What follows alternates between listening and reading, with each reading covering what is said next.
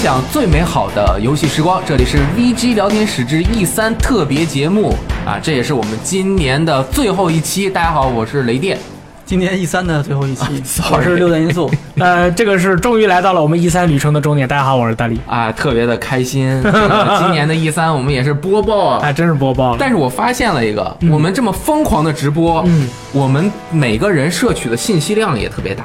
哦，是吗？我以前往年从来没有看过完整的看过这么多的试玩和这个所有的预告片的每一个我都看了。那今年我们必须得这么做呀。对你如果不看，我们直播的时候录电台的时候跟大家说什么呢？呃对啊，你如果不看，你直播的时候也不能闭着眼吧？对啊，我又不能，我们又不能胡说，对不对？对对对你这天天都在跟大家说啊，我们今天又看到了什么新的内容啦，哪位大佬又有什么新的情报啦？哎，哎、天今天对，天天撸个没完，感觉最后都撸出水来了。今年这个各个大佬也是嘴上不闲着，嗯，不闲着。啊，你说这个互互怼是吧？互相怼。我是总结了一个时间线嗯，还还有时间线呢。，A B C D E F 我靠，七条。今年怼的比较勤，可以。对我，我们就从头说一下哈。嗯首先，这个序序章就不说了，嗯就是我们上一期的节目已经说过了，就是那个 Phil Spencer 说我们 Xbox One X 的对手不是 PS Pro，哎是没有。就没有你们当今这所有的主机都没有我这台强劲，都不是对手。PS Pro 的对手是 Xbox One S 啊啊，这个大家想听的话，去听上一期的节目，啊我们有聊。那么这一期就是揭开了历史的新篇章啊啊，这个篇章是从其实也是很久之前啊，微软就一直在说，我们特别欢迎这个全平台联机。啊。我们是希望所有跨平台 PC 啊，我们 Xbox One 啊，希望你们 PlayStation 啊，啊。索尼也和我们进行联机。啊。跟我们一起跨平台搞起。对，然后这一次 E 三呢，呃，微软借着 Xbox One S 公布的时候，公布了《我的世界》的 4K 版本，哇哦，在他的自己的展会上都展出了这个 Switch，嗯，它这个主机，说哦我们能够和 Switch 啊、Mobile 还有 VR 版进行联机，它这个预告片里有一个专门出现了一个 Switch 的一个镜头。对对就是真的是非常开放的心态。哎，对对对，我是开放的平台。对，呃，任这个他们就说这个叫做 Xbox 部门经理叫做 Dave Mac Mac McCartney 啊 McCarthy 麦卡锡啊。对麦卡锡嗯麦卡锡任天堂是个非常棒的伙伴，我们在很多方面都很尊敬他们，很高兴能够及早支持 Switch 平台的全平台联机。坦白说，我们很想看到索尼也加入进来，嗯我们已经沟通过了，但他们还这会儿还没加入。但我希望他们也能够加入这个派对，和我们一起联机。我认为对玩家而言，这显然是一件好事。哎，这个事情怎么能促成呢？首先，这个猫掌也是微软自己的工作室，麻将工作室，，对，在游戏开发方面没问题了。嗯然后 PC 和 Xbox 是很容易打通的。嗯然后索尼就咬着不放哎，索尼就说呃是微软，啊，那个索尼啊、咬着我们自己这个用户不放，啊我不跟你连。对微软就咬着索尼不放，你为什么不跟我连？你赶紧跟我连啊！这问题你们还是得问索尼什么没有入口的原因啊？问了之后，索尼就回答了。啊，索尼居然回答了，索尼回应跨平台联机一事，嗯它的主要一个论调就是我们要保护用户。保护用户，这个是怎么说的呢？在 Eurogamer，也就是大家非常喜欢这个鼠毛社 Digital Foundry 的这个主社大佬，欧洲游戏这样一个媒体，在 E 三的访问上问了索尼的全球市场总监 Jim Ryan，嗯，给出了十分官方的回答。哎，哎，代表索尼六爷来给大家讲一下他是怎么说的。嗯，其实没有回答，没有直接回答微软的那个问题嘛。嗯但是这个就是打个太极，哎，我们呃之所以这么做，那是因为我们要考虑的事情比较多嘛。其中有一点非常重要的就是用户安全，对吧？因为呃，哦，那我我们是这样说哈，嗯嗯就是对于这个问题啊，我们没有这什么意味深长的思维立场啊，嗯然后打一下太极说，在这里我们不会讨论过多的具体细节。嗯，然后媒体继续追问啊，不行，你一定要告诉我为什么，能不能说的具体一点？他没有说不行，人家任天堂和 Xbox 都能联机了，，对简直是世界性的大事啊！对，然后 Ryan 就说了啊，这会导致孩子们接触到很多外部因素、外部的信息，嗯，而这些已经超出了我们索尼平台的管理范围，嗯我们必须认真考虑这个问题。啊，他他这是是哪些外部的东西呢？对，然后任天堂都同意了呀，儿童保护的游戏公司任天堂是当仁不让的最注重儿童保护啊 Ryan 说，没错，你说的对。啊，我只是说每个人都会做出自己的选择，就跨平台联机这个问题上，就像我说的，我们并没有什么意味深长的呃思维立场，我也不认为任何事是一成不变的。如果谁持有如此武断的观点，那他肯定是个傻瓜。但就我所知，目前没有任何正在进行中的沟通，啊也就是说他没有回应，没有直接进行沟通，我们啊也不想跟你。这哎，没什么好聊的，这是其实就是你以索尼的角度来说，他考虑的是，我现在原本我是 PS 四用户，在玩这个 MC 嘛，对吧？嗯然后从，比如说我们这个加入跨平台联机了，那以后他们面对的这个其他用户，不仅是其他的 PS 四用户，嗯，也包括 PC 用户、对 Xbox 用户、Switch 用户。嗯哦哎，其实就这样。那以前的话，那我我这个 PS 平台内用户可以接触到的内内容，包括比如聊天啊，包括视频啊这些东西，我是可以知道的，因为索尼自己嘛，它有自己控制自己系统内的这个用户交流的这个嗯这个管理的这个这个方式。但是对方那个，比如说 Xbox 和这个 PC 上用户，那他们在说什么，或者他们会聊什么，那索尼就控制不了了。对，这个其实稍微有那么一点点风险，嗯啊，但是任天堂都可以了，嗯，索尼它每个有自己的选择嘛。对对但是任天堂其实是这样的，它的这个我的世界啊，后面要想那个全平台联机之后，从现在开始，我的世界就在你联网的时候需要登录 Xbox 的一个账号啊账号。账号才能够进行就是你玩 NS 版的《我的世界》，你玩任天堂的 Nintendo Switch 版的《我的世界》，你需要登录 Xbox Live 的那个账号才可以玩。这个这个也是两方的博弈啊就很神秘在这个博弈上面，微软成功了。但是其实你想，猫掌是微软的公司啊对我的这个用户账号就跟 Bethesda 也有账号，SE 也有账号，嗯我的这个用户的账号就是 Xbox Live 账号。嗯，对我也不会给你这个信息上调取太多你 Xbox Live 上面账号的信息，让你这个 Switch 上面看人家 Xbox Live 的游戏的什么信息，只不过针对这个游戏。它应该是读出来的，那不是是跟 Xbox Live 是它应该是跟成。就系统有关系，因为 Switch 版是没有成就的嘛，Switch 现在是没有这个成就系统的。嗯，然后就是微软的负责人，Xbox 的负责人啊，表示我的世界在所有平台上采用统一的联机系统，这就是 Xbox Live，因此我这是我们的游戏社交网络。这样一看啊，PSN 说我不同意。那肯定是不同意啊！那怎么可能同意呢？对啊，你在我这上面登 Xbox Live 账号，我我不能允许，对啊对吧？等于是我这每个用户要想互联，我还得让这些用户都去注册一个 Xbox 哎 Live 账号。其实就是相当于是分流一部分 PS 用户走嘛。对啊，这是这是绝对不可能同意的。不管对于就是别说是游戏公司啦，就说是什么呃家电公司啦，或者是网络公司啊，也绝对不会愿意这种这种事情发生的呀嗯。，但是任天堂怎么同意了呢？啊，这真的太神秘了！为什么任天堂同意了？我可完全无法理解。对，Phil Spencer 随后对这一决定做出解释哈，嗯我们各平台统一啊，每个版本的《我的世界》都有包括家长控制在内的全部功能，同时它还能让我们确认玩家身份，毕竟有购买物品和存档转移这些因素要考虑嗯啊。然后说，呃，至于。呃，这个 Phil Spencer 表示，我猜 Switch 版不会有成就啊，这是相关的东西。但是他说，我们呃回答了他，他他就直面回答了那个 Ryan 索尼那边的发言人的消那个嗯他说我们要保证这个安全，但其实他的那个回答中安全只是他说的一部分嗯，。他考虑的一部分。对，Phil Spencer 也是针对这个问题直接怼了呀！进行回答说，嗯我希望所有平台的玩家都连到一起。Spencer 说道，但是有些人却说我们没有保护好我的世界玩家的安全，就是嗯你说。A、B、C，你说了三点，然后你有一个 B 是怼了我，啊那我我要是针对你的怼回去 B 怼回去。无论是代表微软，还是从整个行业的角度出发，我都不明白为什么会出现这样的言论。啊，他的意思就是什么？你说保护不好，保护不好这个安全问题，真的是我觉得不太，他不承认是吧？嗯，这个就是非常是非常你来我往的一个事情。嗯其实我觉得这个事情，因为你看现在呃，就是火箭联盟嘛、嗯 r o c k e League 这个游戏，PS 四是可以跨平台联机的，嗯，它它是可以和这个 PC 的用户去跨平台联机。其实我觉得，就单就 MC 这个问题啊，可不可以这样？比如说，那比如说索尼，我不能接受这个我的这个用户，比如说分流 PS 的用户出去，让他成为 Xbox 用户，这个我接受不了。这肯定就是那我可不可以说，比如说，呃，你让我开放和 PC 用户的联机和 Switch 用户的联机，这样可不可以？呃，如果说索尼可以接受这个，或者说微软可以接受这个，那我觉得这个事情还是可以促成的。呃，但可能就比很危险比较乱。对啊嗯，Win PC 相当于 Win 十嘛，嗯，那这肯定不行。然后 NS 的话是任天堂，也是死敌，也不行啊。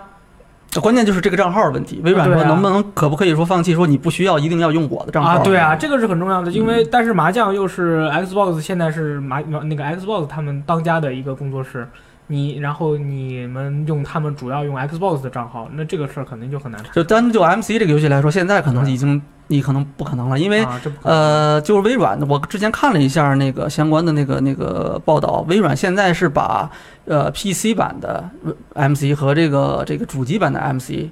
三六零版的除外，就是 One 和这个 PC 版的，它现在有一个新的升级计划嘛，叫这个嗯。Better Together。嗯。哎，就是你进入到这个体系内的话，那首先这些都是享受，它是同一个这个这个搭建的一个共共同的一个服务器服务，器，对，然后那同时它有相，它是共享同一个商店，就因为这个微软是希望可以通过这个方式来刺激这个用户的这个社区的去生产内容。啊，社区更大了，那 MC 它有很多东西，它是其实依靠依靠用户来产出的嘛包括 mod、嗯皮肤啊之类的。那以后这个社区越来越大了，那它这个商店可以卖的东西就越来越多，嗯微收费其实会有很大的这个这个盈利空间的。哎，那统一之后，肯定对微软来说，这个是一个非常有价值的资源，嗯，能够把 MC 这个社区做得更大。对，呃，那这个其实很好理解了。那这个他全力以赴去推进这个事情，那这个事情对他来说就是利大于弊嘛。那肯定对，而且从用户角度来说，这个确实也是一个比较好的事情。对于这些玩家来说，对是一个比较好的，因为首，先你看，比如说以前的话，那我我这个你 MC 的玩家，有的他可能会玩多个版本。我有 Xbox One 版，我有 PC 版，我可能也许还玩一个手机版。嗯，但是以前呢，我可能各个账号的进度都是不同的。对，那以后就是统一的，哎，我可以共享。然后那这个社区大了以后，那这个这个制作 mod 的、制作各种这个东西好玩东西的人他也多了，哎，那我能享受到的东西也更丰富了。对，那对玩家来说，这也是一件好事，而且这肯定是一个。可以说是没有什么弊端吧，应该是这个利数全都是好处吧，可以这么理解吧而？且对于嗯玩家来说，可能就是以后如果你没有玩过我的世界入坑的话，那可能就是选择 Xbox One 版或者是 NS 版的。呃，其实是这样的，这个事情啊，微软一直在尝试。嗯这个只不过我的世界啊是一个正好特别有意思、特别微妙的一个点。为什么呢？嗯之前 Xbox 尝试了很多次，你能不能跟我联机？嗯，呃，什么火箭联盟什么都没成功，对不对对，他其实试图去聊了好几次。这个是为什么？就是索尼这样想，我这边火箭联盟，比我不知道多少人啊，反正我这人很多，嗯我这边的人都能够玩得很顺，嗯，但是你那边的平台人少，你的体验就不如我的好。嗯，你如果互联了之后，你体验本来没我好，你现在一互联，你就更不好。你那不是你那边人的用户体验就好了。嗯我这边虽然多，我原来是一百个人，现在一百三十个人，嗯我还是能搜到很多人。嗯我搜到更多的人，那索尼就是想，那我是在帮你这个平台上的这个游戏的人完成了互联的工作，嗯等于是他把自己的用户的互联这样的一个呃触手嗯，辅助的帮助了这个游戏其他平台上面的运营。然后他这样想，那我肯定不乐意，对不对？但是为什么微妙在我的世界这会儿，他微软愿意回怼呢？因为我的世界 PC 和 Xbox 的玩家最多。对，当他用这个触手再去触索尼的时候，就显得索尼不仁不义了。嗯，我这用户多啊，你那我的世界的人少，嗯我跟你联机，我能够提供给你、我在。帮你啊。对，但是索尼想的是，我之前是这样坚持的，如果这个口打开了，它其他的游戏现在还是索尼的游戏卖的比较多，嗯，客观上来说是的。也是对？吧？你你你联机，嗯，之前有哪些游戏我不记得了，但反正什么有一些对战的游戏啊，它肯定还是索索尼的用户多。他就是想，我好不容易建立起了这样的一个社区啊，我不想跟你分享。这也是对，这这也是长久以来确实是好几个平台之间的一个问题。对，你看现在微软它的整个的这个业务的这个游戏部分啊，这个业务的这个策略，让你觉得它是在做一个更大的平台，对，是一个娱乐的一个平台。嗯，那 Xbox 之前其实这个 Phil Spencer 也强调过，就是 Xbox 它不再仅仅是一个主机了，嗯它它是作为这个这个微软的一个游戏的品牌，Win 十下面的一个 APP，你可以这样理解。嗯它在 Win 十下面也确实有一个 APP 嘛，啊，那你从这个角度出发的话，那它推进这个事情其实就比较好理解了。那我是一个平台嘛，我是开放的，那你们都进来帮我做内容，帮我来这个提供这个更多的服务给用户，它这么一样一个逻辑的话，其实是很好理解但相对来说，PS 四它就是个游戏机嗯，PS 四那游戏机本身一直都是一个比较封闭的系统嘛，嗯，对对吧？以前的游戏机啊，基本上都是一个比较封闭的东西，大家是各做各的，然后只有这样，它才能保证我这个封闭的下面的这个用户，然后它的活跃，以及我能从中盈利，嗯对吧？那现在。现在这个时代可以说是应该是已经不一样了。那微软是在这方面，它考虑的比较比较超前嘛，对比较超前嘛。那他现在他用另外一种方式来看待这个东西，包括代工升级也是是要改变现在主机的这个整个对这样一个生态循环。这不就是说的格斗游戏中的带节奏嘛？嗯，高手是低手是不会节奏，光跟别人跑没有节奏。高手就是我有我的节奏，我带着你进入我的节奏。对，再高手就是打乱对方的节奏。介入别人的节奏。对我就是给你制造一些其他的节奏，让你就不是不不知所措。对啊，就会分散你在某一些时候更集中的精力，导致你品牌优势的这个精力。铁拳格斗三要素，哎，三定律，非常。对但这其实这些啊，都是这个游戏厂商和平台之间的一个博弈。关系。嗯就比如说这个就是非常特殊，它猫掌是我是微软的，，对对，这个我的世界的公司开发商是微软。比如说卡普空，嗯，它也不是微软，也不是索尼，他和索尼再去商量，哎，我这个你需要能够和我的 Steam 版联机。嗯，为什么？因为我我作为我这个游戏开发的时候，我觉得我要让我的这个用户去完成。但是如果是微软提出这个来，微软自己身后有个平台，嗯，这这个这个就很危险了很很危，我宁愿多一事不如少一事。啊！是吧？我我就选择这样了，就是各个厂开开发商和发行商还有平台之间的关系非常的复杂。太复杂，这个主要真的是太复杂。对，，而且索尼其实一直以来对自己 PSN 的这个账号还是比较保守的，嗯比如说那个 FF 十四就弄了很久很久，嗯最后也是必须得用 PSN 的账号去玩，所以导致 FF 十四不能全球服，不能和其他的。其实就嗯是分开了。索尼还是用以前的这个，就是传统的主机行业的这个逻辑在做这个东西。对，我的那它就是我的，你的有就是你些东西，那他不会轻易放弃的，嗯那是关系到他的这个营收，他的这个整个商业模式能不能健康的，或者说正常的运行下去。嗯嗯，哎，所以就是因为还在很焦灼的战斗。对，，你看像《街头霸王五》的话，PC 和 PS 联机，索尼没有任何的废话，嗯，就连啊，你那个嗯。PC 和 PS，而且联机的效那个就是体验还是不错的，还可以它嗯不会因为有那个两个平台不一样或者网络的情况不一样，它有什么差别。所以说，而且对于两个公司，就是说从两家公司的角度出发，微软啊，它从自己的角度出发，索尼从自己的角度出发，他们做出这样的选择，我觉得对于他们自己都是特别有道理的。嗯。就是我们没有必要去说啊，你这个你做这个选择，你这个太不好了。我觉得他们两个公司都是为了自己公司的利益对。去做出了做出了这样的一个选择，是。不管啊，就是这个选择没有正确或者错误与否，嗯。我觉得他们都是有自己道理立场，啊，这都是肯定是有自己道理的。我觉得，而且我也都能完全都能理解，嗯。所以说，嗯，我们在继续观察。哎，那又发生了什么呢？再又来了，就还是厂商和这个刚刚也是说和卡普空之间的联系，嗯对不对？然后 Destiny 也有，比如说 Destiny 主力开发那个宣传平台是 PlayStation PS4 Pro，但是其实它肯定是在 X One X 上面能跑到更好的效那果，必须的。那更是在 PC 上还能够 4K 六十帧呢。哎呦，对吧？在各个厂商针对各个平台，它就会有不同的这个开发策略。对，然后针对这个，就是因为近期这个各个大佬接受的采访也比较多啊，然后这个 Phil Spencer 又又漏话了。对对对啊，然后 Phil Spencer 在采访的时候也是确认了呀，《命运二》的画面将会是三十帧，在 Xbox One X 上面是按说三十帧叉 One 叉跑六十帧绝对没问题。啊，那肯定没问题但是作为一个对战和一个游戏，那你可可能要照顾一些其他的，啊。这这个怎么说呢？就是你什么叫其他，照顾呢？你你你不能你这块六十帧，你这块三十帧。啊，而且最重要的，确实我们一想也是，《命运二》又是 PS 四的这个主力宣传平台，嗯它怎么能够主力宣传的一个是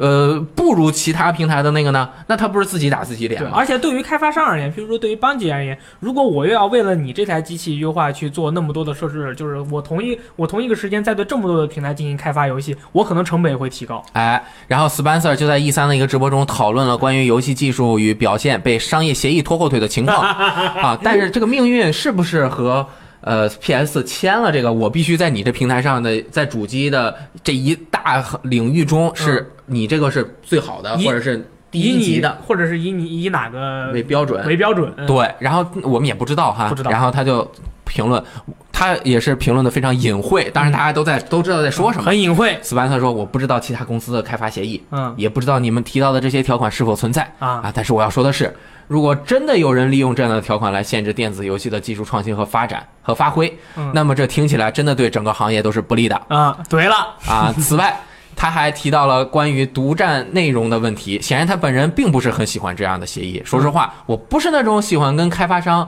签订独占内容的人，比如独占的皮肤，只有某个平台才能玩到的任务之类的。我知道有人肯定会说，当年这可是微软在《使命召唤》系列里先搞出来的。哎，对啊，你自你们就是说还有什么 exclusive launch on Xbox 啊这个是最近的这个。对啊那你也这个搞啊这个 exclusive launch 是不同时发售，是为什么？它可能呃，我是 PC 平台的，我移植到 X One 更快，嗯我先移植 X One 再移植这个，这个是，但是其他的是我两边同时发售，为什么这个地图都做出来了，只在这边独占一个月，现在是又在索尼独占一个月？DLC 独独先卖一个月，对，Spencer 就说了，你们要知道。那个时候我不负责 Xbox，我靠，惊了，这这这就推掉了。那不是我的决定。那是是有这个道理啊，你那确实是这样。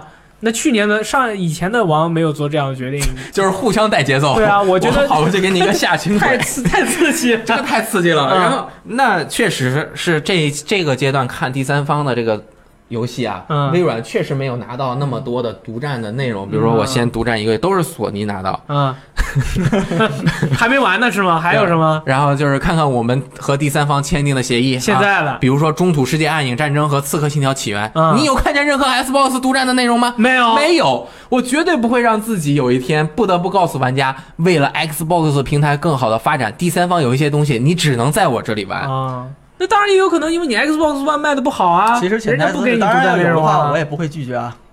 那肯定。对吧？但是其实可以看到，《中土世界：暗影战争》和《刺客信条：起源》绝对是叉 One 叉的画面效果，那肯定是最好的，那绝对是最绝对是最棒不过《。刺客信条：起源》应该是说4 K 六十呃4 K 三十帧，嗯，应该是也也确认了是而且它不是 4K 真 4K，哦是吗它是 checkerboard 4K，、啊并且动态插帧的分辨率，啊它是一个棋盘渲染的 4K，、嗯这个非常的神秘，呃，这个菲尔斯 Spencer 其实跟川普有点像，他他们都喜欢，很危险，很危险。他他他原来对有点像。见的见过他很多次，他还会来 CJ 的。啊，他他可能就是就是可能他们有时候说话会比较这个不太注意，美国人是这样的，美国人就是很嚣张很直，对，很直，心里想什么直接就说了。当时正好又在直播，那不就被人记下来了吗？Xbox One X 拥有的技术和性能非常的超前，而开发者可以自由的选择将它的性能利用在任何方面，这个也是他确实有说的。该吹了啊！啊，比如你可以，这不是，这是给开发商留一些余地，说你可以用分辨率、帧数或其他任何技术，所以才会出现嗯没有所有游戏都是4 K 嗯六十帧。如果比如说《刺客信条：Origin》Xbox One S 说你必须得4 K 六十帧，那它可能效果就没有那么好，啊它的贴图没有那么高，嗯或者是它呃弄的建模少一点。比如说这个人是五万个建五万个多边形，那给他剪成了一千个，那 那就不是人了 啊！而我不会有任何强制要求。我经常听到有人告诉我，你们应该强制要求所有游戏都达到六十帧等等类似的言论。我要说的是，我们从来没有任何形式去强制或者干扰开发团队啊制造一款伟大的游啊戏。这个很，这个确实是，就是说我这个东西，我这个房子搭好啦，你想怎么住，你想怎么装修，那就看你自己的啦。但是我就尽量把这个房子啊，给你搭得更大、更宽、更好，坐落在这个啊近水楼台的地方。然后里面你再怎么去爽，让住的人怎么开心啊，这是你们开发商的这个事情啦。对我就尽量给你把这个我能做的都做好。我觉得这些都说的特别好同时，他还推了一个锅，啊，是什么呢？就是他说自己的是 True Native 4K Game Game Console，你能不能说中文呢？就是真原生 4K 游戏主机啊，真正四 K 的。然后别人就会说你这不是啊，你看《刺客信条》都不是原生 4K，然后他就说那是第三方的，我们让他们自己去开发，我们不能限制他们。但是我们第一方的都是原生 4K 加哎六十帧嗯啊，他也确实做到了嗯啊，可以，很好。嗯，还有吗？还怼？然后微软、索尼就又怼回去了我索尼又怼回去了。啊，然后那个。你看啊，Spencer 说你好好看它的配置硬件的话，微软说我们 4K 的时候我们思路不同嗯，Xbox One X 的 GPU 性能要比 Pro 高出四成百分之四十。嗯，然后这个 PlayStation 不能坐视不管啊！愤怒了啊我说的有点多，有点那个缺氧，大力来讲一下。啊！这个 PlayStation 全球销售与市场总监 Jim Ryan，那个他又又是他啊，怼回去了，说我不会把我们和任何一家合作伙伴的商业协议拿出来给大家看，就这个就直接就怼了。但我想要说的是，让大家回想一下 PS 3的那个时候，我们的主机性能比竞争对手高不少，但现在我们都知道，事情并没有像我们所设想的那样发展，所以这并不是什么商业合作或者营销的问题，这就是一个开发者和发行商之间的默契。默契，啊？默契，我觉得就是我这个平台啊。六千零五十万，啊，你那个平台五百？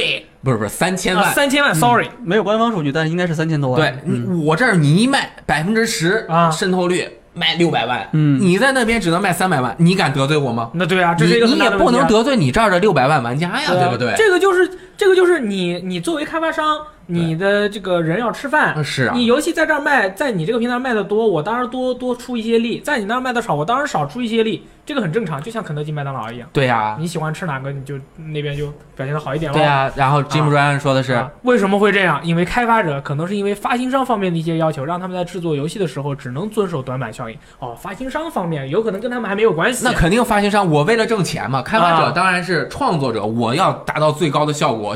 然后，但那当然是做的最好。发行商就是我们刚刚的那个思路了，我不能得罪这六百万玩家。对啊，嗯我跟你我们在博弈的时候就说了，你做游戏的时候就要考虑这么多平台上，你应该做的都差不多，不然我帮你发售的时候，帮你去跟别人谈判的时候也不好谈啊是啊，啊！也就是按照最低的标准去做，然后就到里头结束了。事实证明，只有少数的几款游戏真正利用了 PS 三当时强大的性能。嗯，但是我觉得他们 PS 三当时有问题啊，因为 PS 三当时的开发套件不好用啊，互相打太极嘛。成本好高啊，其实这是用爆。是因为架构的问题，啊那时候 PS 三用的是一个和其他都不一样的架构嘛，嗯而且其实说 PS 三性能非常高，是 CPU 性能比较高，啊，对它其实其他部分的性能，其他就不一定了。对是不如这个就没有那么强，没有那么强。带宽和内存，所以导致他上一代的游戏开发非常困难吧？啊他其实也就是他自己说了，那没有几个游戏真正能够完全用到这个 PS 三的这个机能。而且那个时候说了，PS 三的潜力无限嘛，不停的挖个爆，嗯然后最后最后做出来的游戏跟以前完全体验不一样。上一代的整体感觉是，其实跨平台游戏是不如三六零的。对你看看他说历史教训了，啊，他说，而我是一个相信历史教训的人，因为历史不会总是重蹈覆辙。但如果你是一个游戏发行商，那么这在商业上是完全合理又经济的一种举措。这样你就只需走一遍流程工作，而不是先走一套流程达到一个标准，然后再做其他更多的工作，只为了可能会表现得更好。哎，这个是很有道理的。嗯，就是我我为这个所有大家做了同样一套的标准，然后这个游戏做出来了，好，那我发售了，这个之后就开始赚钱了嘛，嗯，呃。做做一点 DLC 可能还能再赚一点钱，但如果我这个游戏做出来了，按照同一套标准做出来之后，我要又要为不同的那个平台啊，今天 Xbox S 发售了，我要为它做个补丁；X 发售了，我要为 X 做个补丁。那边 NS 又不答应了，不行那我我也要你给我做个补丁。那他的压，那他整个这个开发商的压力就很大了呀这。个事儿真的，你像拿 CD Project 来 CD Project 呀，这个巫师来说，他们 Pro 出了之后，他们明确说我们不会为 Pro 进行四那个呃加帧数，嗯然后加分辨率的这样的一个补丁。但是 Xbox One X 公布的时候，他说要加补丁了要加补丁了。啊，第二天第二天索尼不乐意了，索尼的玩家也不乐意了呀啊，你怎么能这样呢？你怎么能这样？你为什么你说话不算话呢？对啊，但是其实你从这个发行商的角度、开发商的角度考虑 Projekt 啊，一直和微软的关系是非常好的。啊它巫师一二都是微软独占的。嗯那我这个给我大老老大哥给我带我，嗯以前他很困难，那老大哥出了问题，不是出了问题，就是有有问题需要你帮忙的时候，你是不是要挺身而出？那必须，我们波兰人就是猛啊！对，就是要帮忙啊，对啊这这不也是厂商和你发行平台之间的一个默契嘛？哎结果 Pro 说是也要补丁更新补丁哎啊，，那这一样，那你继续那大家都一样了，结果就就、啊对就就麻烦。然后的那个咱们大家都是特别期待昆特牌，赶紧让我们玩到吧。好，没人家没时间了，要去做补丁去了。嗯你昆特牌，你再等几个月吧。嗯那倒不至于，那不需要那么多的人。Pro 也有这样的问题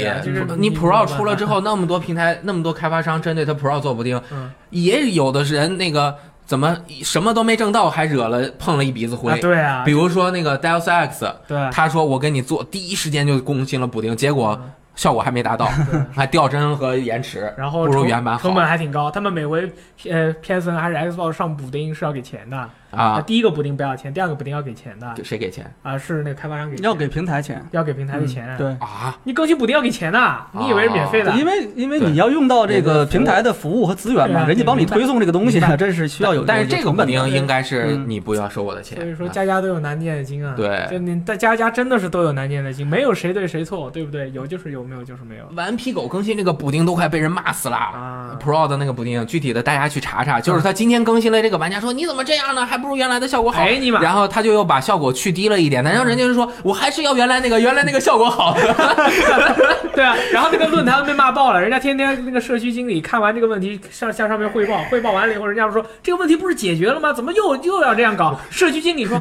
呃，然后回头又要跟玩家说，哎，我跟你们说，其实我们这边也不是很好。玩家说我不要，然后社区经理要跟大佬说，啊，大佬要不然改一下，大佬说不改，然后社区经理、呃、就是这样，就是哎，都不好搞，对不对？真的都不好搞。这个刚刚才有问有人问说的是什么游戏？应该是 Last of Us。啊，对最后的生还者嗯，Spencer 提到的索尼有可能通过商业协议限制开发商的游戏在 Xbox One S 上的表现的问题，Ryan 明确的表示没这回事。这真的，我觉得是这个发行商和开发商必须要面临的问题。我必须要针对，那你 PS 四、Xbox One 的原版机器，还有 Pro 和 X One X 的机器，那它确实要遵循版短板效应。我还是我呃很多评论明明眼人一眼就指出来，那本世代次机能最差的是 P Xbox One 啊。对啊，我得让 Xbox One 能跑啊！如果没有 Xbox One，只针对 PS 那是啊，这其实目前来看，X One X 它不太可能说是卖过这个现在的这个 Xbox One S。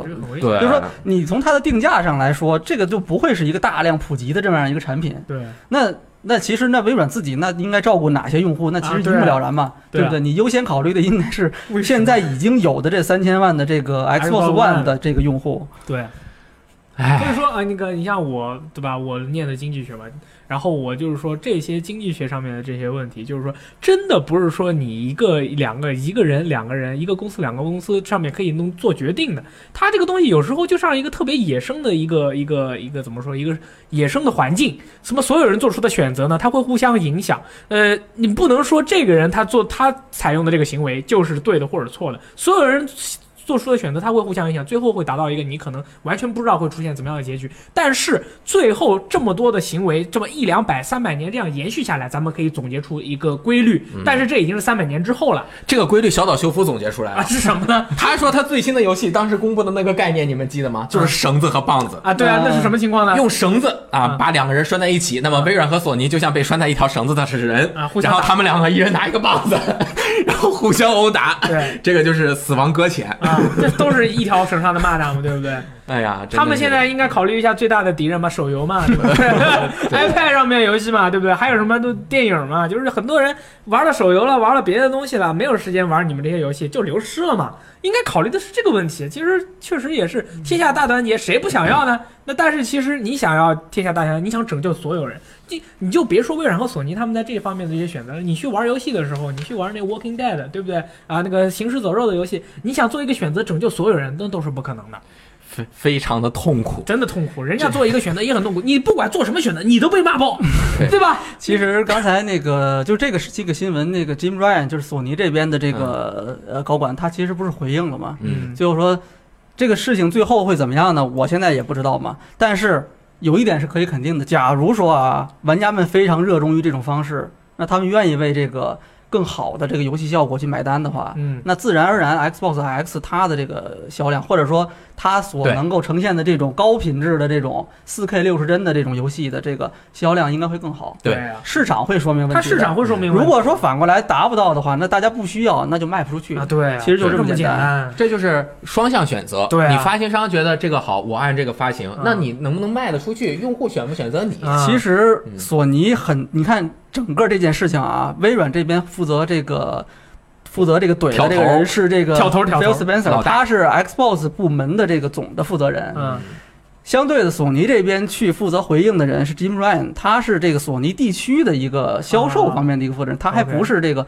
因为因为照理说，这个跟这个 Phil Spencer 他如果对应的话，索尼在这边至少应该是，比如说今天休 Andrew House，啊，应该是这个级别的人，或者说再差一步，就是比如说全球工作室的这个总裁这个嗯。吉田修平。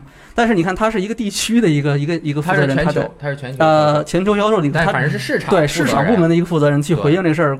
我觉得从这个事儿，你其实可以看出来，为索尼这边就没有说全力的去怼他怼他，就我我非常认真的去 回六爷的意。思，索尼没有怼他，我只是你从这个，我咱们从表面来看吧，这索尼没有说我我这个事儿非常认真的，我要跟你怼回去，这个对我来说非常重要啊。如果说我失去了这个阵地，或者说这个话题我落了下风，那我可能就怎么怎么样。嗯不是以前那个状况了。嗯一来是因为索尼现在确实这一代 PS 四的这个表现非常的好，对对差距很大，所以它现在整整体来说比较从容一些。嗯还有一个，我觉得其实就是索尼已经用 Pro 去做了这个尝试了。啊，人家都弄了，Pro 卖了多少？它他在现在 PS 四的这个用户整个这个装机量里面占到多少？啊他清楚，索尼有非常明确的数据来证明这个点，就是他啊已经心心里非常有数了。啊，那同理，同样是代中升级的这个 Xbox One X，差不多。它在对于微软这个整个这个这个它现在这个游戏策略里面，它能够起到多大的作用？其实索尼可以是预见，对可以预见出来。哦他是用自己的经验去去去回答这个事情，那他其实心里是更有谱的。Good luck，good luck，真的是所以说他最后说的这个就是，嗯，咱们就看结果吧，对吧？嗯那你卖的好，你这个大家确实喜欢，那你就会卖得好。那如果是这样的话，我觉得那个根据 Pro 卖的销售的那个情况的话，其实索尼对于这一块代中升级，包括呃刚才咱们谈到这些问题，它其实并不是一个很乐观的一个，它不乐观，并并不是一个很乐观的情况。对，就是这个代中升级这一代，你看啊，微软最早公布了说我们有这个计划啊、啊但是这个索尼是先把 Pro 拿出来了。啊，大家对 Pro 的这个看法其实也很明显嘛，就是你其实并没有那么的赶鸭子上架嘛，对，就上来了。你这个东西达不到这个效果，啊对或者说没有那么大的差距，让我觉得哇，我必须要买这个升级版，这个一目了然嘛。大家可以看到现在的这个这个结果就是这样子的。那那其实我我觉得这个里面有一点说，呃，微软在这个事情上感觉有一点被。被坑到的感觉，我觉得，因为你看，索尼是已经先先用这个，我虽然是没有做到那么好，但是我是用这个东西先去试错了，嗯。先去试的，而且我很清楚这个市场表现是什么样子的。然后索尼发了百分之十的力试了一下，哎。微软说：“哎，我看他试了，我觉得这个，但是但是微软。微软不一样，微软天蝎是要更早公布啊，对，微软嗯。天蝎公布的更早嘛，对对对。所以我觉得我我的意思就是，索尼其实是它是小试一手，对 Pro，它并不是一开始可能，我觉得啊，我应我觉得措施索 Pro 真的就是一个应对天蝎代中升级的这么样一个举措，嗯它不是一开始索尼就规规划好的这么样的一个路，啊，是吗？对。我觉得也是，对，它啊不像是从 PS 三到 PS 四这样一个过程，它就是哎，对手有这样的一个举动了，那我们怎么做？我我们用这个方式，我们先做一个，先试一试。看看。对，如果确实有效，那我也不至于说它差差的太多。嗯但是如果不行，我没有投不投入全部的资源嘛，嗯我依然可以很稳健的去做现在的这个业务。哎是嗯，那但是对微软来说，这个事情是不一样的。太坏了。首先我是落后的，对吧？其次是我确实需要用这个方式去赢赢得更多的开发者，对。嗯这个很关，对微软来说很关键。嗯，但是开发者就被短板效应又束缚住了手脚。对啊然后我我要照顾 PS 的，我没有办法给你开发对，因为 PS 的确实那边卖的挺好的嘛，是啊，这个就哎呦真的是一个绳子拴的两个人，全是拴一起的，你对这动都动不了。一个个高一点，一个个矮一点。个矮这个呢，他后面努努力，多吃点大米，长高了，长高了就 长胖了，宽了，长。壮了。嗯但后面这个还是 还是拴在一起，还是得一起走，这个非常非常的尴尬。但还再说回来，这个画面的这个进化呀。这个真的是因人而异，嗯你因人而异四 K 你要买一个四 K 电视，你要多投入很多的钱，啊，最起码五千块。再加上短板效应，你又没有办法，真是人家谁为你四 K 开发真正四 K 的游戏，还是以幺零八零 P 为基准开发的，电脑也跑不起来。那四 K 电视显示设备如果普及的话，那这个肯定会跟着这个标准会上升的。对但现在来看不太现实，没有必要。太难了，太难了嗯。这个是，呃，两方真的是牵扯的非常的多，然后很多朋友就是索尼到现在为止最后的一次发言，他说嗯今年索尼看起来不太不够不太带劲儿，那怎么办呢？怎么办呢？然后吉田修平啊哎，SIE 全球工作室总裁，对于这个问题，大佬倒是有话要说了。对之前那些都不无所谓。哎，这个因为是确实关系到他自己用户群的这个要求的说什么了呢？我可不会现在就说出来的，哈哈哈哈啊！但我们确实是留了一手。我靠太我坏了我我说的这个语气是不是跟他差不多？对对，轩辕卡丁车嘛，啊，有些东西我们决定不在 E 三上展示，在今天晚些时候，今年我们肯定会分享一些来自内部团队，就是第一方团队的消息，这些是毫无疑问的。啊，然后你考虑这个时代，我们没有办法那么快公布那么多的游戏，一年一年的哪有那么多东西公布啊？大家不要太贪吃啦！你现在的手上的铁拳七，先吃个十年，给我点机会把别的游戏《雪原卡丁车》一二三，让我慢慢做嘛，不然怎么能做得好呢？对，其实你像今年 Pre Show 里面公布的更多的是二零一七年年内会发售的游戏，像 GT Sports、新大众高尔夫、纳克大冒险二，还有那个安安特泰尔地下传说的 PS 4版哇，太厉害了！哇，这版买包，公布了非常多的东西。他在发布会中，二零一七年内能拿到的也就一个神海和呃，这个神海的 DLC。然后 Horizon 这个地平线的 DLC，其对，嗯，他今年还有那么多展会呢。我我一直还想说的一点嗯就是，大家不要总说人家发布会好高骛远不务实，说什么很远很远的东西。今年好近啊，他发布会如果不说明年甚至后年的东西的话，我我为什么非要在这个节点弄这么大个发布会？嗯对啊，你马上就发售了，我这个做这一场发布会是一个商务性质的，我要给未来人家看到一年两年的一个愿景，你们就说我画饼，这也是他们必须要承受的一个舆论的风险，因为他现在做成了一个 show，不是一个商业的东西。嗯，如果他做成一个商业东西，我说五年后的事情我也可以说。，他因为以前这类发布会，他都是给业内的人看的，是给股东看的，是给那些手上有很多很多的钱想投资给你的人看的。对，现在是做成了给玩家，同时给大佬看。嗯，所以说，很多人就会觉得，他有些东西还是必须要展示的。对譬如说 PSVR，大家有些人可能就是不是很喜欢，对，但是他必须得展示。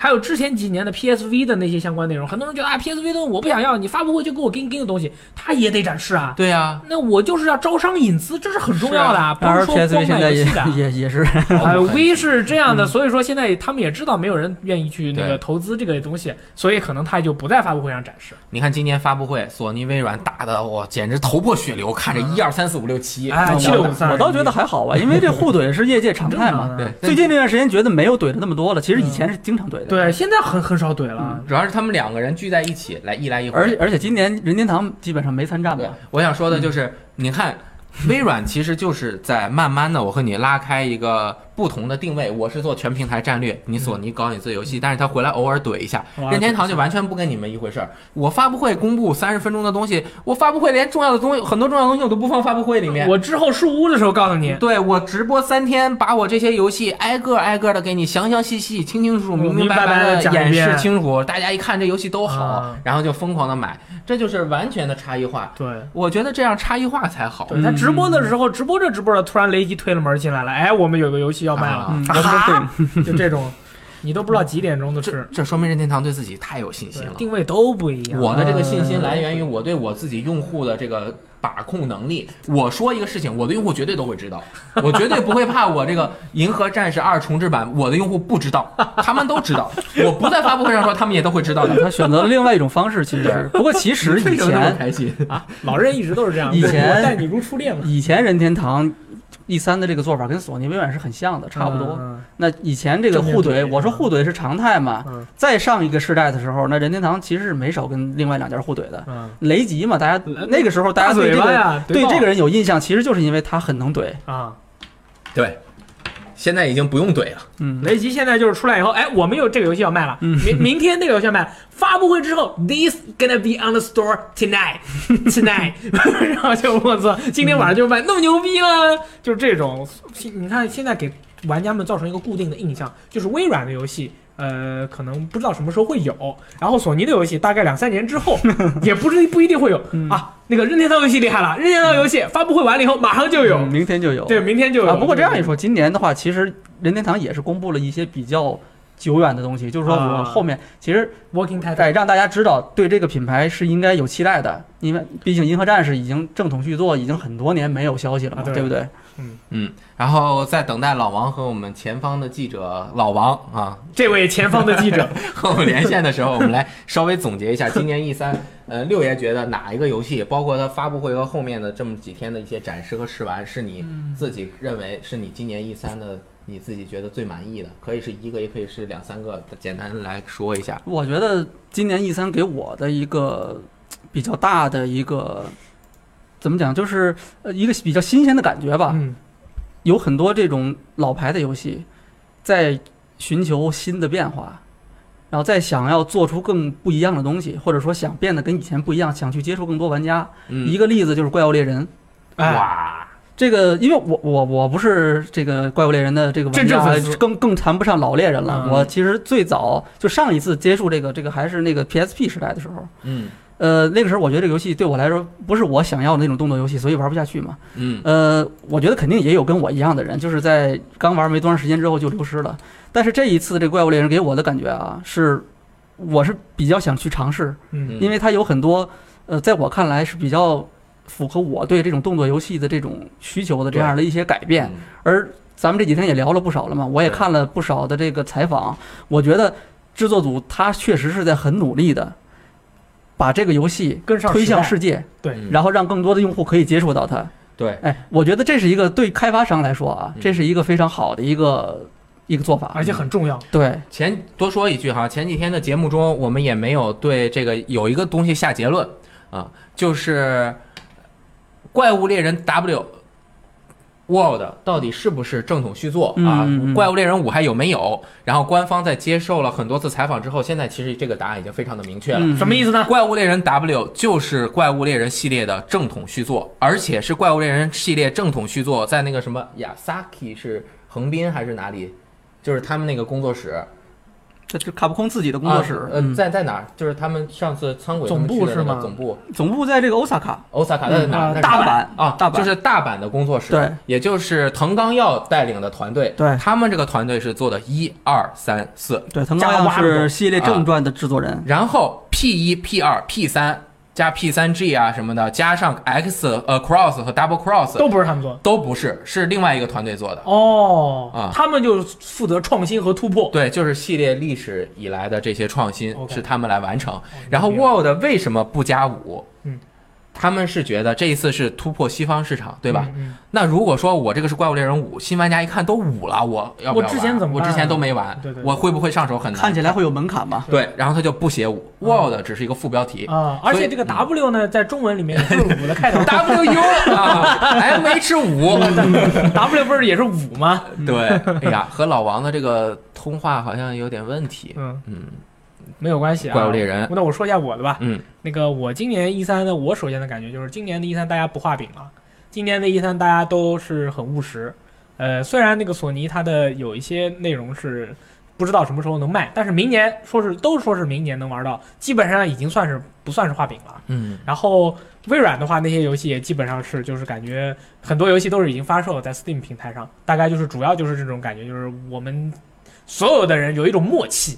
就是再也不画几十年的饼了，大家也都看到了，比如说《最终幻想七 Remake》或者是《生化危机二 Remake》什么的都没有消息了，不提了，嗯都不提了。就是说给给大家就是一一两年内就能玩到的游戏，还是爽到。对，然后我印象最深刻的当然是圣歌，啊，但是有一款游戏呢，就是逆袭了，就是我就是提到这款游戏我就 funny，但是 但是我觉得还，但是我最近看了几次试完以后都还挺不错的我想想，嗯，刺客信条啊。对，刺客哎呦嗯刺客信条起源，我也觉得不错，因为刺客信条起源，他跟那怪物猎人其实我觉得很像，就是他哎对也是在它也是在突破这个以前的东西，想把这个东西做得更好，然后有更多的玩家去接触它。对对对呃，因为我问了几个《刺客信条》的老的这个玩家，他们都觉得这一代的战斗系统改的是比较符合他们的预期的，对就是会更这个有策略性，嗯会更刺激，嗯。不再像过去更像像是一个回合制的游戏。对嗯然后，而且他就是这回主要是主张的是战斗嘛，嗯，里面还有那个收集道具的这个系统。对对对，我觉得就是虽然感觉有点像《刺客信条：荒野之息》加《Far Cry》，对，那育碧不就是这样的吗？他觉得哎，他就是做了一个模组，就是大家喜欢这个，我就把这个模组套到什么上面。嗯我能理解他这种想法，成本也会稍微低一点。嗯，当然我我到时候可能打折的话会试一下。嗯，嗯，我我其实也针对这个游戏的演示非常的满意，包括它加入的 RPG 元素啊，嗯还有它的动作系统的改良啊，真的是一次对系列的非常大的改变。我也把它写在了我这个前三中的一个。哦，你也有啊？嗯我以为大家都对这个游戏很 funny。但是我应该还是不会玩，因为前两座我弄得我有点烦躁。哦，我现在一看到那种很重复的开放世界，然后里面的空空的什么都没有，有点恶心。明白？因为你看他在发布会上面，Xbox One X 发布会上面演示的那段，其实你看起来城市非常的多样，但是他后面又不同的不停的去试完之后，那些 All Post 的就是那个呃还有 Camp 啊，就是营地，营地还是据点很很普通，就是站了几个人，你过去把他们都杀完。嗯不过这次地图确实很大呀，嗯嗯，区域也挺多的感觉，嗯嗯，看正式到时候出来之后吧，对。然后怪物猎人我就不说了，因为我还没有看到，二十号看到再说。嗯呃，其实社爆啊！我觉得《极限竞速七》和《超级马里奥奥德赛》，我觉得还不错，嗯尤其是奥德赛，我们在看刚开始看了两眼之后，我觉得有点会不会做不好？但是后面又看了很多更越来越多的试完之后，觉得还是没问题的。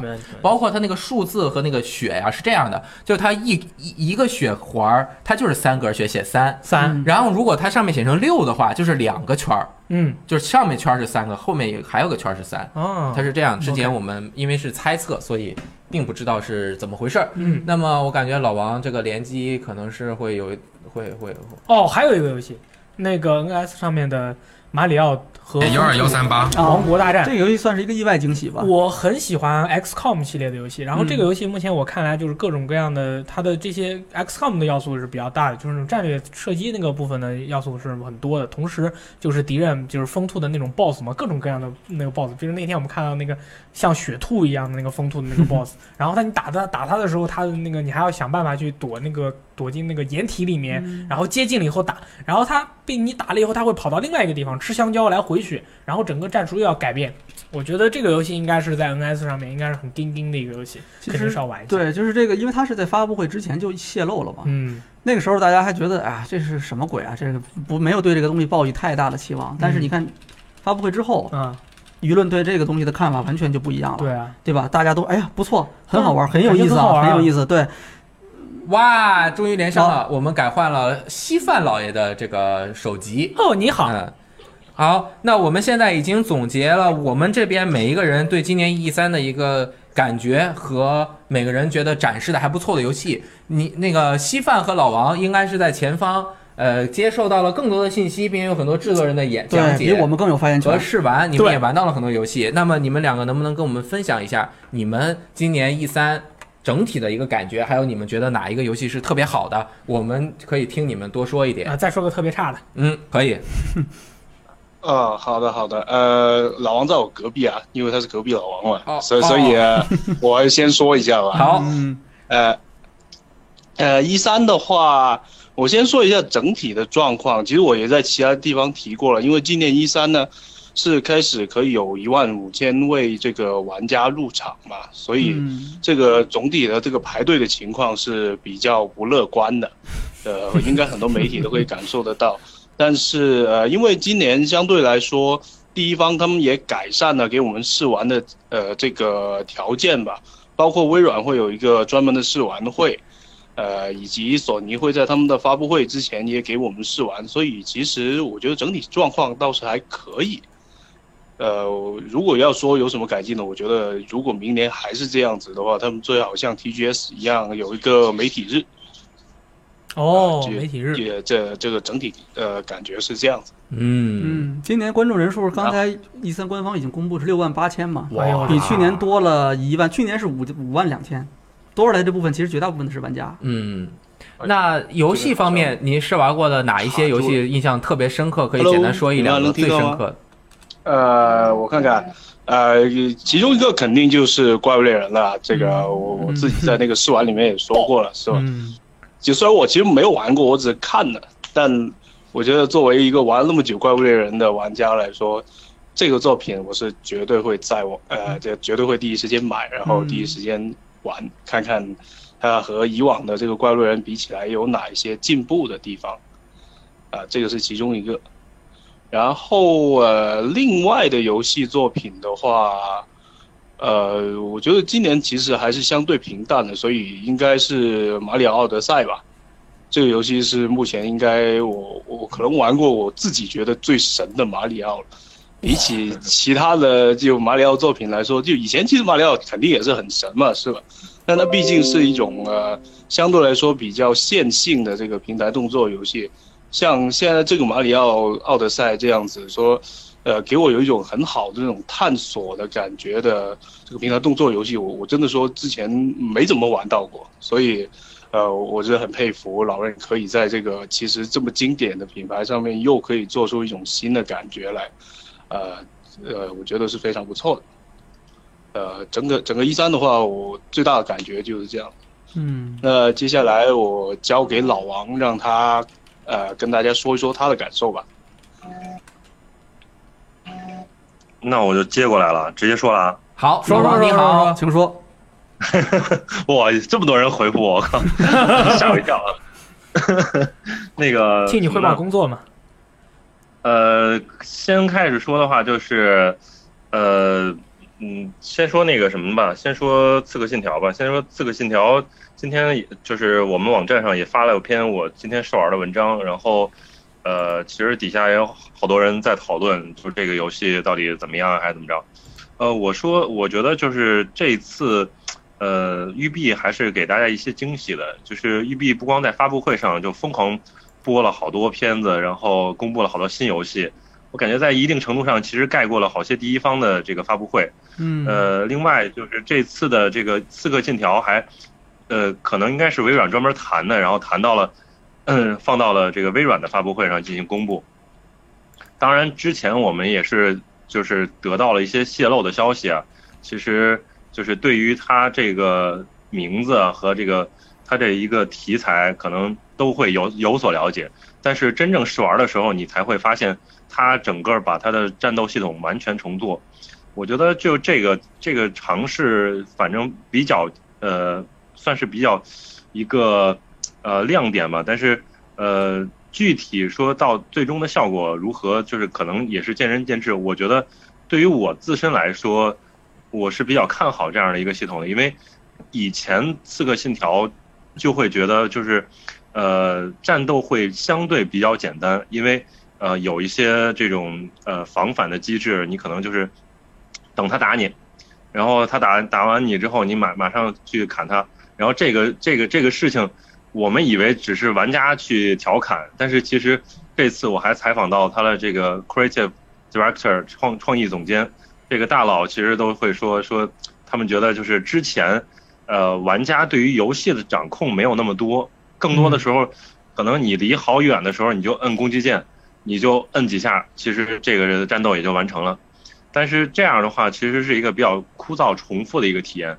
但是玩家们其实现在受到了一些，比如说像魂啊、血缘啊这些比较困难的游戏的这个冲击，呃，才理解到其实困难的游戏也有它的自己的这个乐趣所在。所以这一次其实它也是，我感觉应该也是结合了这个这个这些游戏吧，所以它进行了这样的一个改动。呃，所以我觉得。呃，这是一个这个比较突出的一个地方。然后今天可以说一下，今天呢，呃，直接 有一个呃和那个 COD 的呃制作人面对面呃的机会。然后之前我们是先首先看了一个单人的剧情呃单人的演示的一个呃播片，这个是不是还没有正式公布？我不因为最近没有特别关注消息。然后大力你知道吗？呃，单人剧情的好像现在还没有的看，只看到了个多人对战的视频。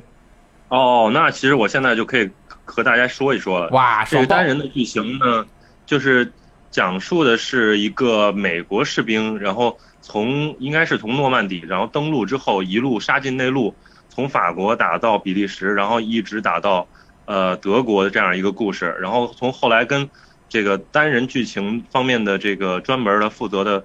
呃，制作人了解之后呢，就可以确定说，本次只有一个主角，主角，哦、但是在剧情的一些地方，你也可以扮演扮演一些呃其他的角色，还包括女兵，所以、哦、呃，可能这这是它是专注于一个故事的讲述，从头到尾这样一个一个东西。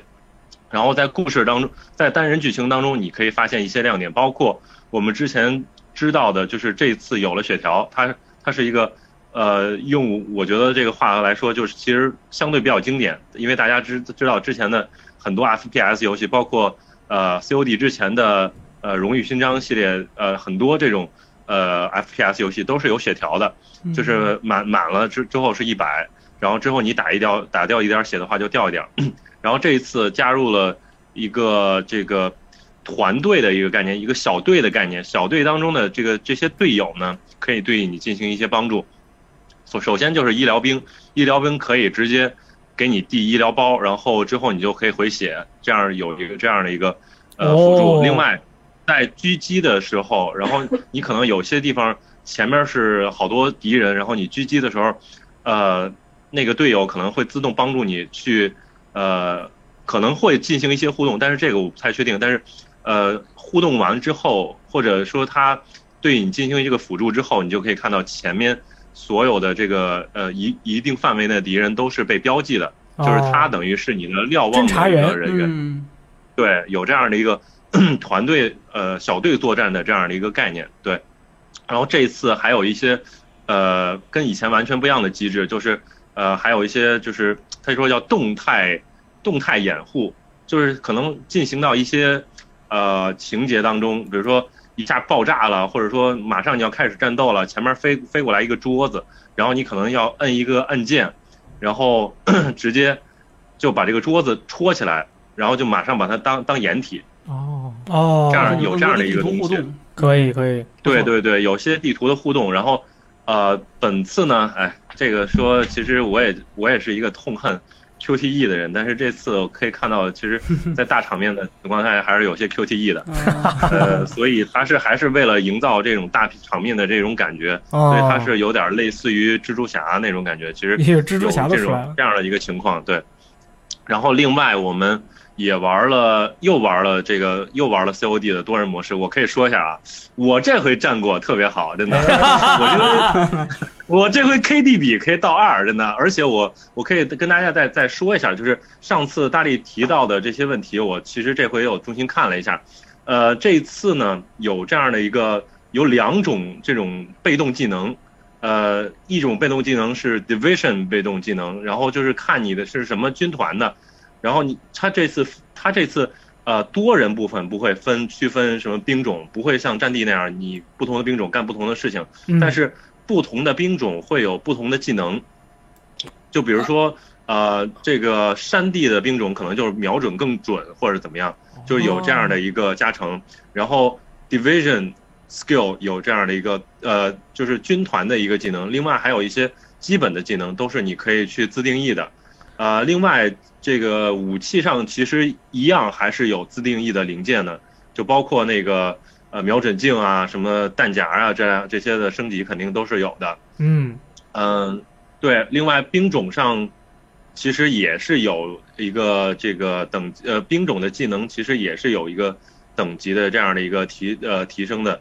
呃，另外就是，呃，除了我们之前提到的，呃，多人模式，多是多人模式有这个团队死斗和站点，呃，domain 呃那个征服模式之外，然后另外这次加入了一个叫做战争模式的一个东西。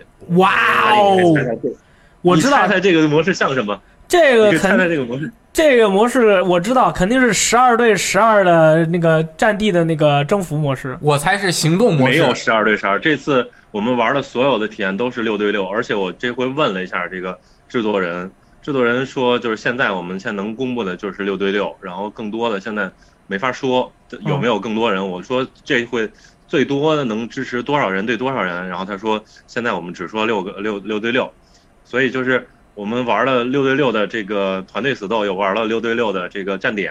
之后呢，又玩了一个叫做 War Mode 的一个战战争模式的这样式是什么呢？然后首先呢，就两个队，两队要冲向同一点，然后开始争夺，然后谁真正占下这个点，就开始进攻了。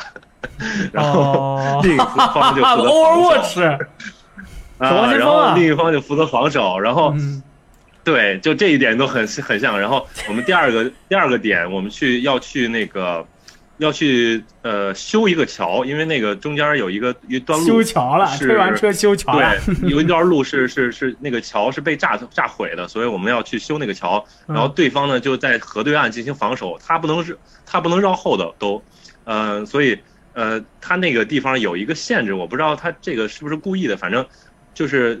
嗯，我下到河，然后在走上楼梯的时候，那儿有一个明显是类似于空气墙的东西，就是嗯，它有一个标识，然后是红色的，就告诉你肯定过不去。所以就是两队就在河对岸，有的可能就是狙击手互互相狙怼是吧？然后你就呃去放烟雾弹，然后掩护人去上桥头上去抢点，然后抢点之后你就开始造桥。另外这次有一个非常有意思点，就是它呃其实也应该也类似于花园战争，就是有那建造，它这次能建造什么？呃，一些呃机枪、机枪，还有一些墙炮台，当然这些点都是可以被摧毁的，包括机枪固定的机枪和呃，你建造的这些墙都是你建造之之后就是可以摧毁的。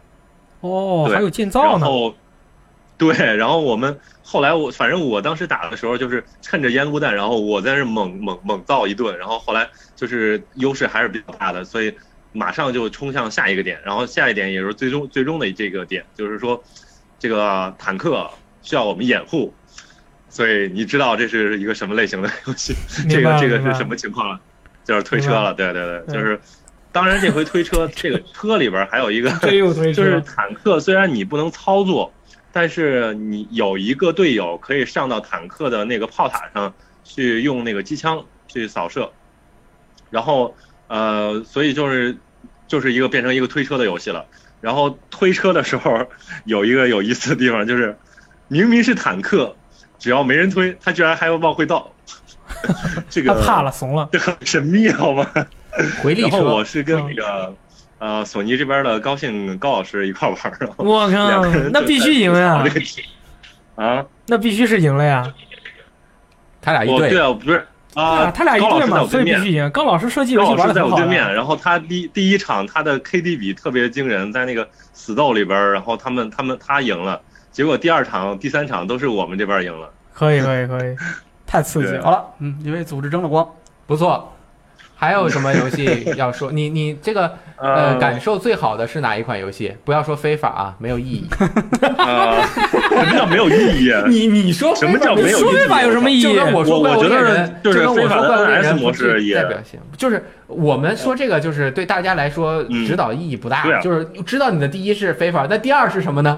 对，啊、第二其实不太好，就是可能就是说，如果说呃有惊喜，有这样的，就是当初我在看发布会的时候，我觉得哎这个游戏呃不是那么对我的路数，嗯。但是在后边的演示当中，哎我又发现眼前一亮，这个游戏呢就是 Days Gone。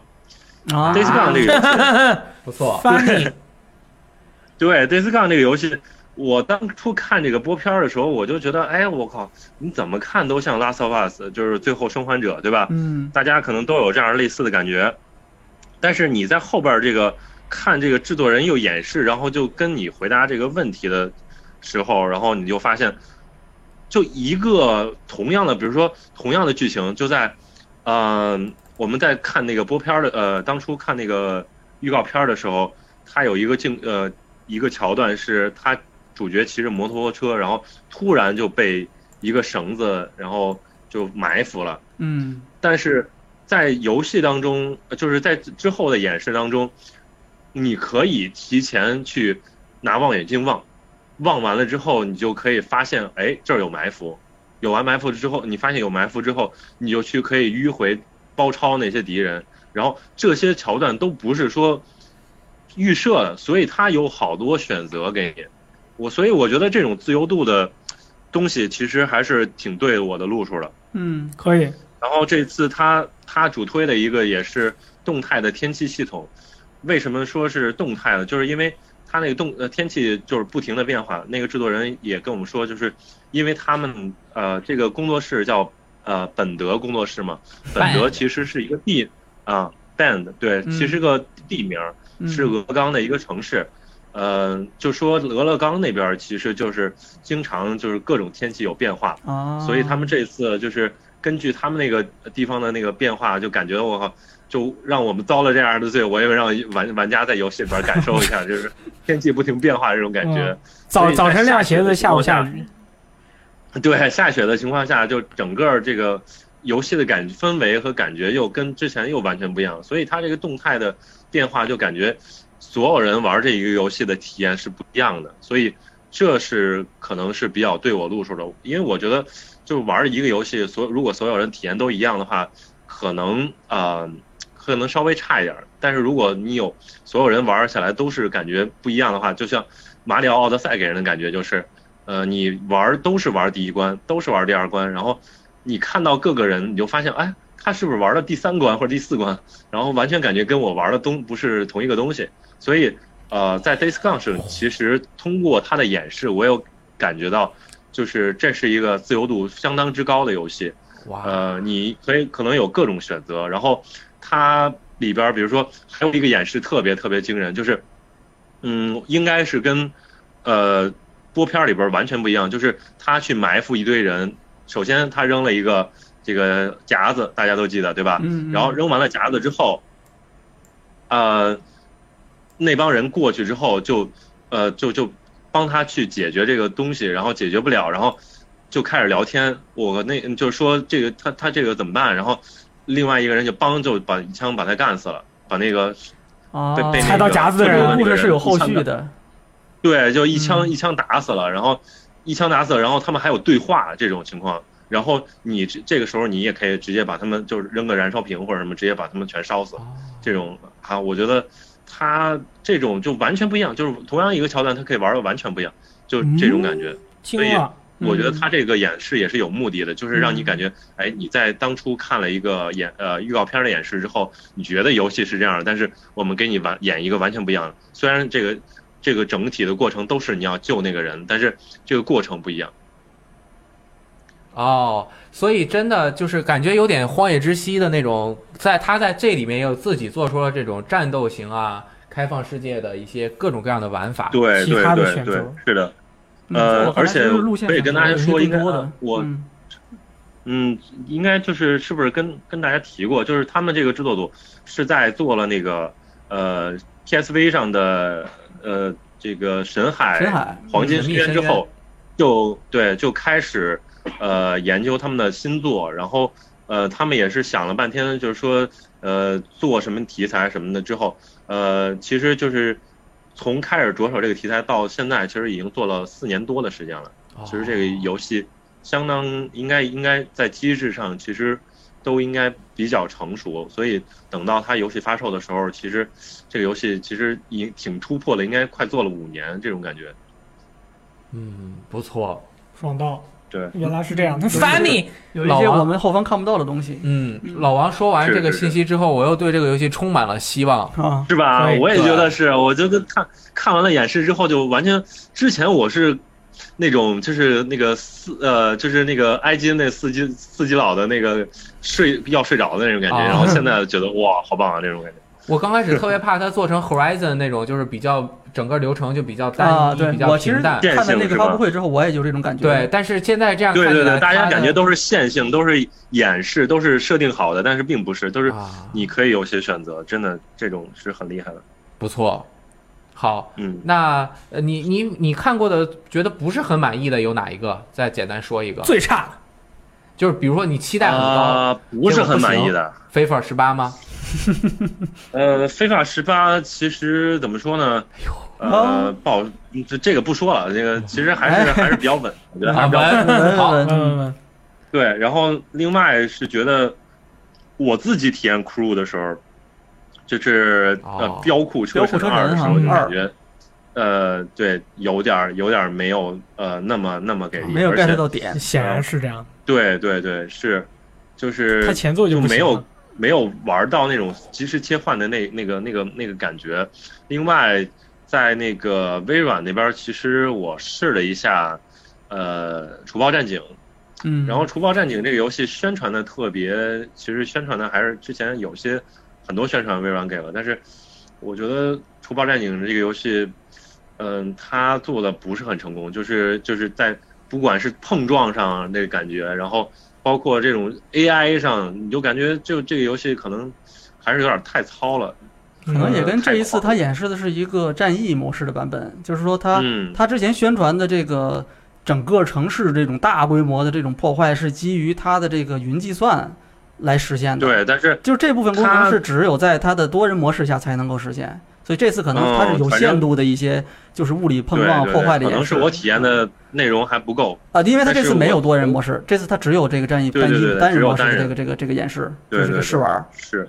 嗯是，所以它就是单人的情况下，呃，也会存在掉帧的情况。但是我刚我当时玩的应该是 PC 版的，所以不知道 Xbox One X 上边会是怎么样。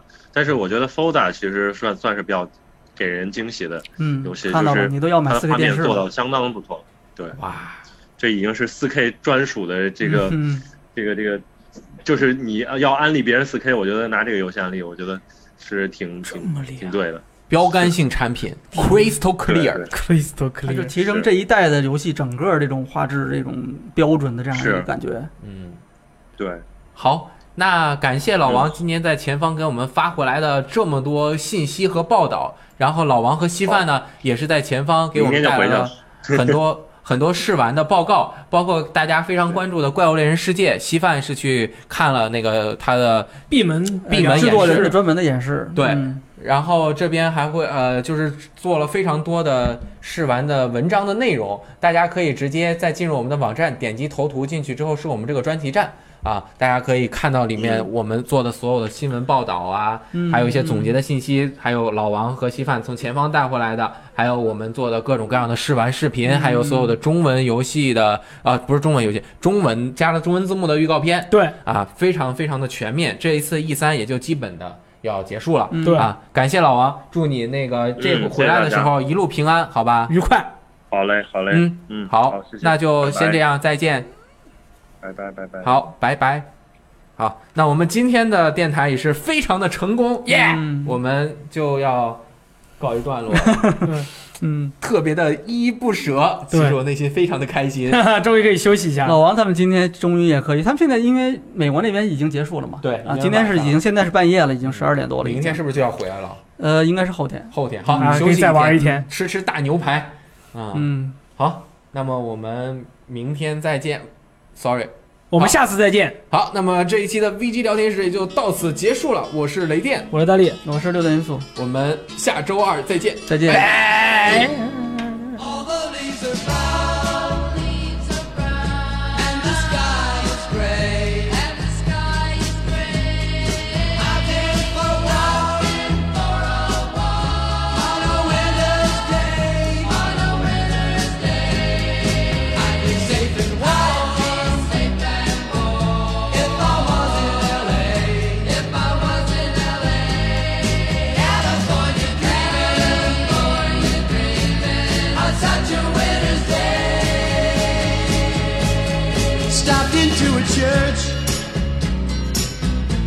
Just along the way.